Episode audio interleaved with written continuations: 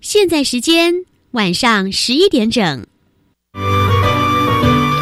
艺术是科学的魔术师，科学是艺术的工程师。原来艺术与科学其实是一体两面的。对啊，科学可以帮助我的艺术学习更有效率。是的，没错，跨领域多元学习，让艺术脑遇见科学脑，就在每个礼拜一晚上十一点到十一点半，端端所主持的青春创学院。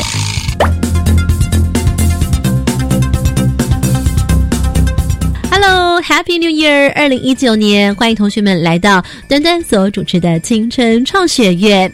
好的，那么在我们今晚第一集节目呢，要为大家来展开的这个主题呢，是有关于声波的表演。声波呢是声音的传播形式，它又称为疏密波。说到声波，你可以想到哪些非常厉害的功夫呢？哦，可以打破杯子，可以隔空移物，对，还有还有呢。哇！这来自桃园大兴高中资讯科非常喜欢热音表演的同学，他们就灵机一动，用特定的。低频声波来制作了灭火器，还拿到了科展当中最佳的创意奖。然而呢，声波并不仅只是可以运用在生活科技上面，在许多科技艺术表演当中还担任主角呢。好，今天节目当中，九等姐就要带领大家来听听看音乐演奏可以如何来透过科技传达声波的魅力呢？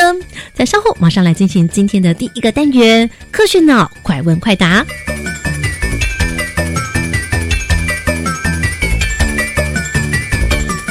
好，我们要邀请到今天的这个第一个单元“快问快答”的研究生主角呢，哪三位同学呢？请他们自我介绍喽。大家好，我们是来自桃园市大兴高中，我是张东林，我是胡志祥，我是游志军。那么今天来带队的指导老师许义章主任就要来担任我们的“快问快答”出题老师。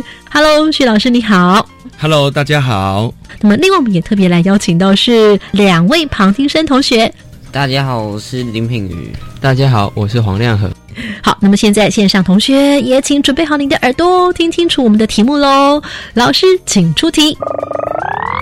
好，那个功夫里面哈有个片段，小龙女知道是谁吗？什么婆的？包租婆。包租婆。呀呀呀！好，她最厉害的一个武功哈，叫什么功？狮吼功。对，那狮吼功会震碎很多东西，对不对？是，哈，好，那我要问哦，狮吼功它震碎的原理是什么？一是利用声波，二更厉害喽，是利用隔山打牛的方式，请作答，请作答。一，可见同学已经可以感受到答案了，答案就是大家一起说，声波。恭喜答对喽！接下来老师请出第二道题目。好哦，有个新闻哈，就是那个在美国啊，美国他们的大使馆在古巴的大使馆被神秘武器攻击，导致很多很多大使他们的听力受损，还有工作人员的听力受损。那么，请问，这时候美国怀疑这时候神秘的武器到底是什么呢？来，开始喽！一声波，二电磁波，请作答。一。全部同学也都答对了。其实呢，有刚上面的小小暗示，可能这题也比较好回答一点点啦哦。那我想的是这样子，我想先请问南门国中的同学，你们会注意到，哎，这这是声波是什么？表现在什么时候？你们会注意到？老师上课麦克风开很大声的时候。哦，你就会感受到什么？感觉手上的水壶也在震动。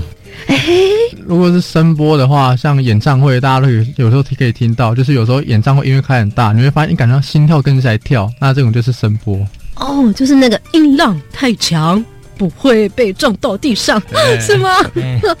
那到底什么是声波呢？为什么跟水波是不一样的？声波是声音的传播形式，对，声音的传播形式，物理呈现方式吗？老师？对，可以。好。同学们的创新研究跟声波有关系。你们这次的这个创新发明装置叫做什么呢？声波灭火器。声波灭火器，而且呢，你们取了一个非常有意思的开头，叫做什么呢？音乐也能灭火，超世纪灭火器。怎么会有这样一个 idea 呢？因为我知道你们是资讯科的嘛，对不对？因为刚好就是有有几次啊，就是我在外面表演的时候，那。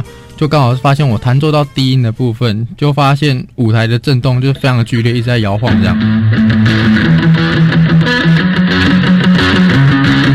然后我就你可以形容一下那个震动的感觉像什么吗？像有点小地震，但是又不是那种震，就是演唱会那种会嗡的那种感觉。音浪那种摇晃感对对吗？对对对对哦，我们就很好奇，想说，哎，为什么弹奏到低音的时候舞台才会这样剧烈？但是我在弹高音部分，却舞台却没有任何反应，哦所以我就对，我们就和主任就一起去讨论有关声波的应用，并且就我们我们就进阶了解到，那为什么音响发出的重低音可以这样做？那是因为重低音它是可以震荡空气，然后改变空气的它的密度，所以我们就刚好就把这个原理跟 Arduino 做结合，然后带到我们的声波灭火器，所以这也是我们声波灭火器的原理。好，刚听到同学们发现了，哇，原来低频声波有不可思议之处，连接了微处理器，也就他们所讲的 Arduino，在微处理器上面有输出跟输入来做不同的感应跟连接。Arduino 不在我们今天单元当中来跟大家节外生枝，但重要的关键密码是低频的声波，怎么样来创造出这个低频声波的灭火器呢？科学脑，来，我们就请东林代表准备好没？好了好了，准备开始。我们如果今天我们的厨房或者房间失火了，那我们当然就是马上赶快拿灭火器去做灭火嘛。但是你有没有想过，如果今天是干粉或者泡沫灭火下去，环境是不是就受污染了？对。那我们今天如果有一个可以保护环境，同时又可以灭火的灭火器，的无烟无毒又非常安全的灭火器，是不是很棒呢？没错、啊，没错。平平跟亮恒刚刚听到了之后，平平点头，觉得最棒的、最酷的是什么？就是比较环保。就完全没有想过可以只要灭掉火，不会弄脏其他东西。时候，那你觉得你会用在什么时候？你可能会需要这样的灭火器？就是比如说，这像在厨房吧，有时候火就开着，然后就去做其他事情。有时候失火了，嗯然后就可能需要那样的东西、啊。当你们灭火的时候，你们会拿着一个什么样的东西，让同学知道一下？哦，我们是拿着一个一个非常我们自己制作的一个集音器，集阴气，对不对？对。那它是怎么灭火的呢？好像现场会听到什么声音？低频的那种哦的那种声音。你们拿着那个灭火器的时候，那个灭火器会发出呃这样的声音吗？对，火就可以灭掉了耶。对对。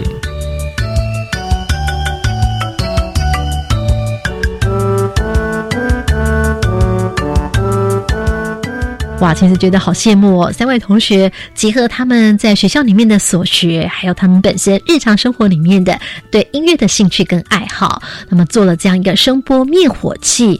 那么在接下来，我们倒是要从另外一个方面来想想看，声波除了运用在日常生活里面来解决一些问题之外呢，可不可能也运用在艺术表演上呢？让观众们在看表演的时候，哇，觉得有前所未有的这种体验跟感觉呢？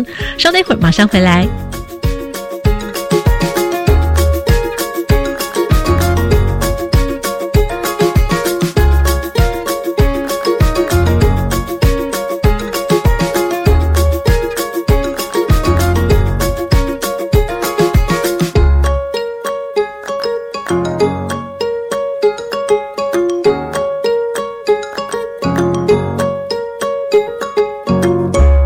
青春创学院，您现在所收听的是教育广播电台，我是端端。好，声波的表演继续来进行的是艺术脑打开门。我们的音乐家要怎么样的来透过科技展现声波的魅力呢？来进行这个话题之前，我们刚刚特别抽问了一下同学哦，嗯，结果同学们告诉我说，哈哈，声波的表演其实端端老师，我们好像一般呃听音乐会的机会也很少诶。哦，我晓得同学们很忙，要做功课，所以呢，我要先带大家来动动脑，想一想，声波表演对于艺术家来说，或者是音乐演奏家来说，有什么样的意义？可以为他呈现什么样的创意，或者什么样的巧思呢？传达些心里面想说的什么话呢？知道这个之后，你才有可能了解哦，科技要怎么样的来做声波的表现，对不对呢？所以在这回呢，当然就要特别来邀请到是我们的小帮手来介绍一下自己。大家好，我是戴伟，可以叫我 Debbie。声波好像对你们来说，在学校里面大概是什么年级的时候学过？嗯，国中二年级的时候，所以对你来说，现在已经有一年多的时间喽。对，你看，比如说像现在，如果你在录制当中看到端端姐姐在录音，对不对？嗯透过我的机器，嗯然后把它转成了声波，嗯所以声波又会有一些音波的波形。嗯我们在讲这个一波一波的时候，其实就是在讲它的振幅。嗯，对不对？那嗯振幅意思就是这个它的音波是怎么样的震动的幅度喽。嗯我们在看到这音波的波形，它不断的震动，那它每秒震动的次数嗯就叫做频频率。所以今天如果我们今天讲说，戴维好像跟端端姐姐频率还蛮相同的哦，意思可能是什么？意思可能是我跟你很有话聊，或者是我们彼此之间的话题都很就很了解彼此在想什么。现在如果想象当中我们要来做一个剧场的表演，那我今天要做音乐的演奏家，对不对哦？嗯那我可能用鼓声哦，要来描写我们两个人之间的频率。嗯那这时候你会怎么样来设计？我用打鼓的声音来描写我们两个的频率。哦，如果说我们两个讲话很投缘，或者是很有话聊，就哎用用那个打鼓的速度比较快，噔噔噔噔噔噔噔噔噔噔噔噔噔噔这样子嗯，而。且持续时间会比较长，那如果是频率不够高，没有什么频率的话呢，你会怎么样来形容它？可能会用那种。嗯，不只是速度变慢，还会有那种没有很没有规律性的声音，比如说咚，然后过个十秒再咚一声，然后过五秒又有一声，这样类似的概念。这样子好像慢慢的开始可以把这个频率这件事情，好像也能够透过表演来做形容了。嗯，之前有没有想过这样子？没有，这样你看，你也是一个作曲家，嗯你也可以透过节奏的设计。嗯可是好，如果今天把我们这个所谓的频率这件事情，来透过科技的方式来做形容的话，因为通常我们坐在台下的观众朋友都是这样子，嗯我们看台上的表演，对不对？嗯可是如果我们想要知道到底这个小提琴家他在演奏的时候心情是怎么样的变化，你想看到的话呢，有没有可能？就是可能音乐的快慢高低，或者是它持续这段音乐持续多久。好的，你看哦，包括了呃演奏者他本身的肢体表情，再来呢就是透过他的音色的传达，还有他的音乐的传染力。嗯，那如果今天台上的小提琴家他想告诉你，他现在的感觉是蓝色，有没有办法告诉你？嗯，我觉得可能要靠他所演奏出的音乐，我们自己的解读。嗯，所以好像有点困难，对，有点困难。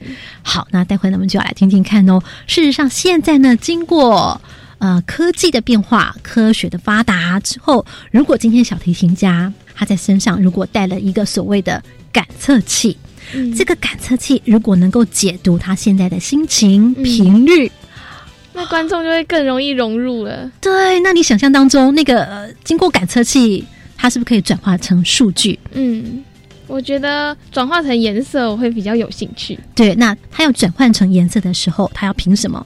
哦凭数字的那个范围，是不是？所以要有数据帮他做转达。嗯所以今天呢，感测器跟这个小提琴之间，他们的沟通是什么？嗯，数我觉得这就是数据。数据的分析喽。嗯那这个数据的分析，是不是就要有人来把它做撰写？嗯他必须先理解这个小提琴家。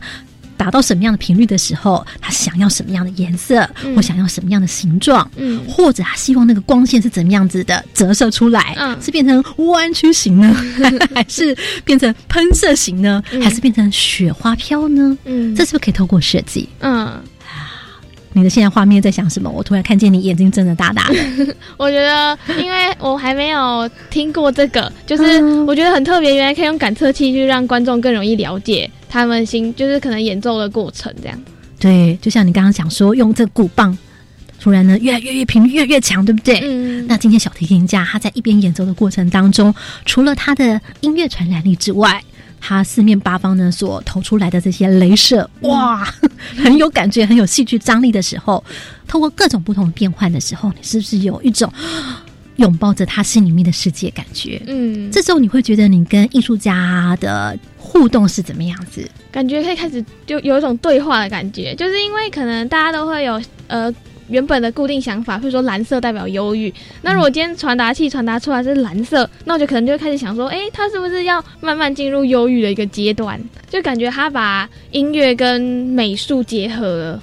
所以如果有这样的表演，你会不会今天端端姐姐讲了之后，你有兴趣看？我想要去看他的，就是它是怎么怎么用的。所以你从来不知道有这样表演，对对？我不知道，嗯。其实呢，在台湾已经有很多这样的科技人才跟艺术家来做这样一个尝试合作哦。嗯，等等就要来为大家介绍科技跟艺术的结合表演之后，他们到底在这过程当中会碰到什么样的问题？演奏家他们的感觉又是如何呢？我们一起来聆听。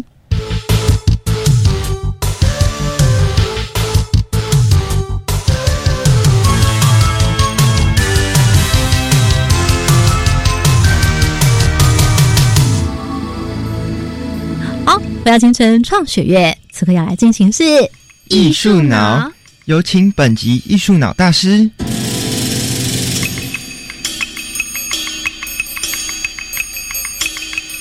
好，这回等等要为同学们来邀请到的是我的音乐好朋友，他也是非常优秀的。跨界小提琴演奏家苏子英，曾经入围金曲奖当中的最佳演奏专辑、最佳制作人，还有最佳作曲人，是不是非常的厉害呢？那苏子英他曾经啊参与了一项互动科技剧场的演出，这个剧码呢叫做《耦合世代》，而它的噱头呢就是哇，你可以不用戴任何的眼镜就能够享受非常奇幻的光影。环绕的沉浸式剧场，那怎么说是声波的表演呢？哦，原来它是借由演奏者来穿上了穿戴的装置做感应，它所传达出来的每一个乐音都会变成是你看得到的声波投射到观众区。哇，这声波的表演，马上就来请苏子英来跟同学们分享到底怎么回事。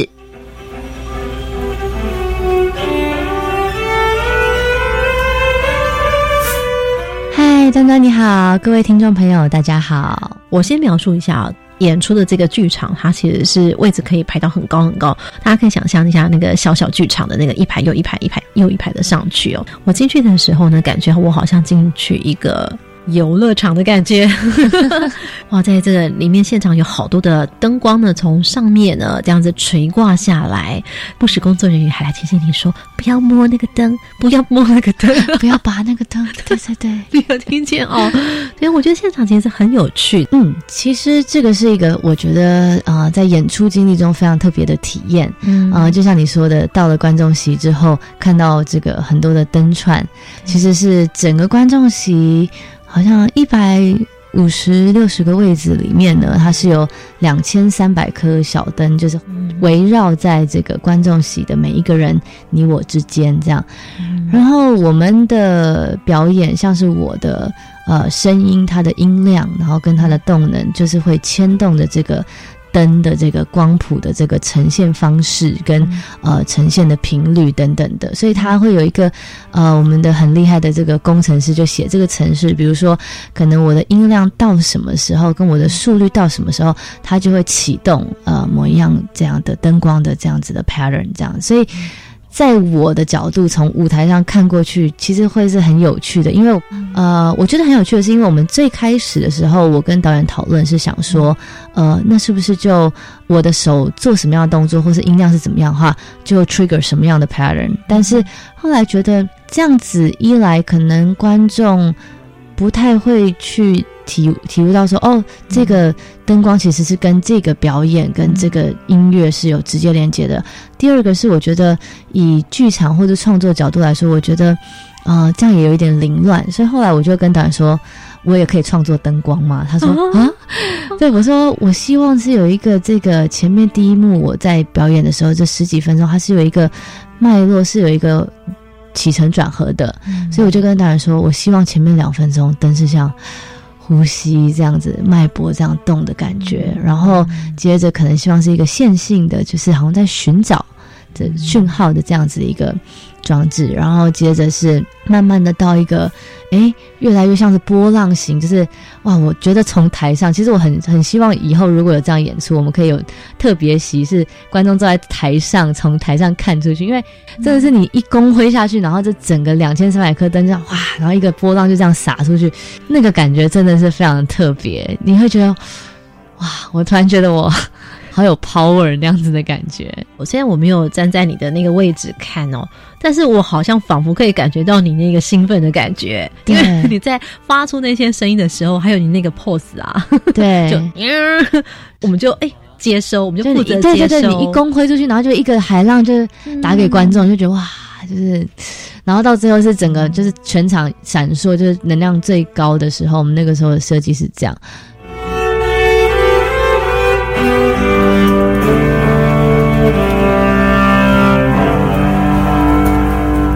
所以你那个装置的话，那个感测器是装在你的身体的哪个部位呢？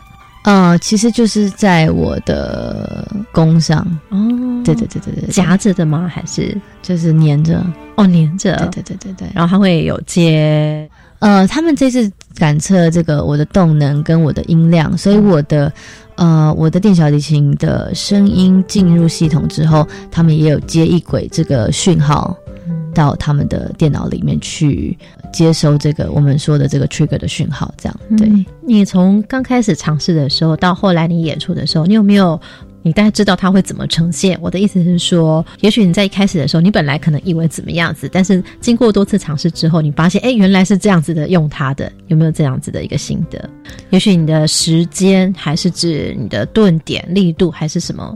比如说，呃，我那个时候呼吸模式的时候，我可能是两个音的啦，然后那个灯也是这样明暗这样子。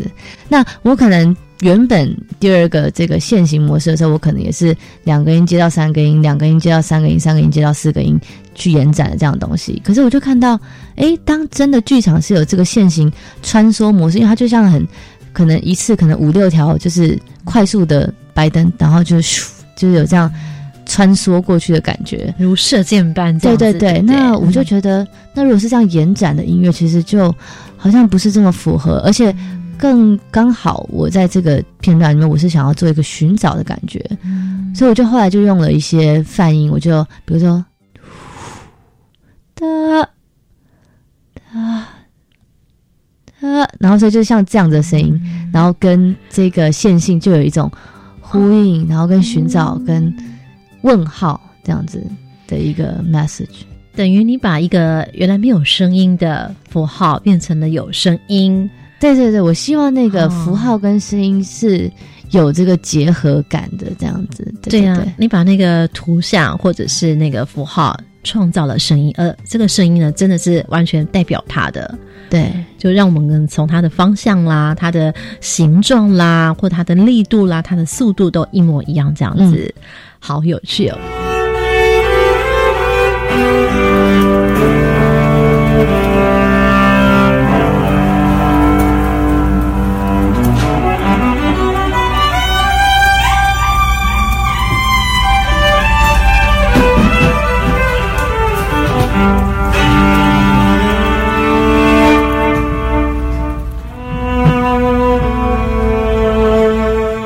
请问一下，这个感测器的这个装置啊，你有没有摸索出一些什么样的小小心得吗？呃，有，因为这个表演也因为这个装置的互动的关系，其实别于其他表演，呃，我在表演的时候的呃控制是跟其他表演是不太一样的，嗯、因为大部分的表演，我们第一个考量就是，哎，我们音乐怎么跟观众互动。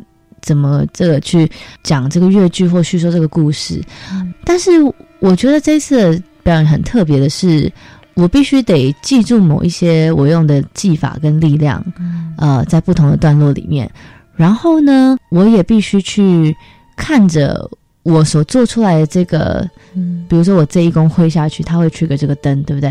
嗯、但是因为像我们有四种不同的模式，那四种不同模式，我们的设定是，比如说像第一个呼吸模式，我可能挥出去之后，它两秒之后，它灯慢慢的、慢慢亮起来，然后慢慢收掉。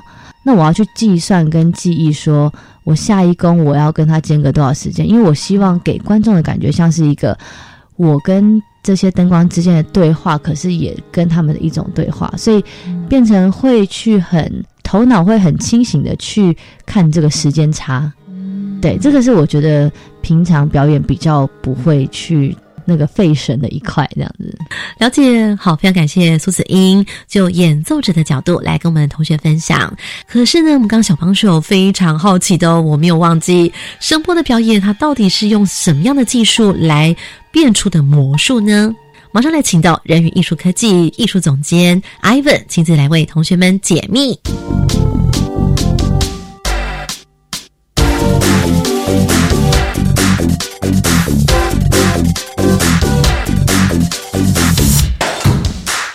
好，这回来请到人语艺术总监 Ivan 刘成秀总监，刘总监你好。嗨，听众朋友们，大家好，主持人好。那我想请问一下，所以怎么样叫做表演者的动作数据化？透过这些穿戴的装置，那穿戴的装置它会怎么样的路径，然后送到表演者跟音乐怎么样子的来做感应跟连接，然后呈现在观众的面前？嗯。以互动科技来讲，呃，去触发怎么去触发这个机制是一个一个一个关键点。那呃，我们的表演者里面有呃，好的小提提小提琴家，然后还有舞蹈家，所以我们主要会从肢体呃还有声音上去做触发。嗯，对。那这些举例来说，呃，我们的呃小提琴家他就是用呃声音跟手势，就是手的力道。呃，然后会好比说它的呃音量音乐呢，呃大到某一个程度，它会驱动，好比说像光束这样的效果或波浪的效果。呃，根据我们文本的不同或呃段落的不同，会启动不同的效果。是我们在剪接软体的时候会看到那音波，是这样的意思吗？对，没错，对，就是这样。我们解读起来，当然也许比较俗话一点，就是比较大一点的振幅或者比较小一点的振幅这样子。嗯，对。可是它会不会有些什么爆点啊，或者是怎么样子的比较不一样的？曲线音符出现还是怎么样？还是就只有大跟小还是怎么？因为大跟小就只有两种变化耶。对，好不是您刚才讲说爆点等等刚才讲爆点就是它的呃声音出现是很瞬间，嗯，所以我们除了音量之外，还有一个参数是时间可以去设定。假如他今天小提琴可能拉的比较缓慢的话，那缓慢大声，它是出动一种效果，但是很急促的短暂的声音。它又是触动另外一种效果，甚至它很多短暂叠加起来，那我们就可以制造一个闪烁的一种一种效果，就来回拉很快，就颤抖这样子的一个音效，可以我们把它可以设计成为一个闪烁的视觉和效果。哦，就是所以有点把乐器的拉奏或者是弹奏的手法，也许我们在音乐里面叫做这可能叫技法。对，那但是你们把它转换成不同的效果，像比如说你刚刚讲的颤音啊，或者是快速音群啦，或者是顿音啊、跳音啊这些，或者是圆滑音啊，把它变成是不同的效果，是这样子吗？对，没错，就是很有挑战性的地方，就是元素很多，那要怎么在不同元素之间把它全部再整合起来？我觉得这是对。制作人或编导的一个很大的挑战。了解，好，这真的是科学脑、艺术脑双脑并用。非常感谢艾文刘总监。好，同学们也听到了，这就是呃，这个剧码当中他们非常强调的未来式互动艺术，超酷的。回头马上再来听听看，我们的小帮手听到了之后有什么样的收获呢？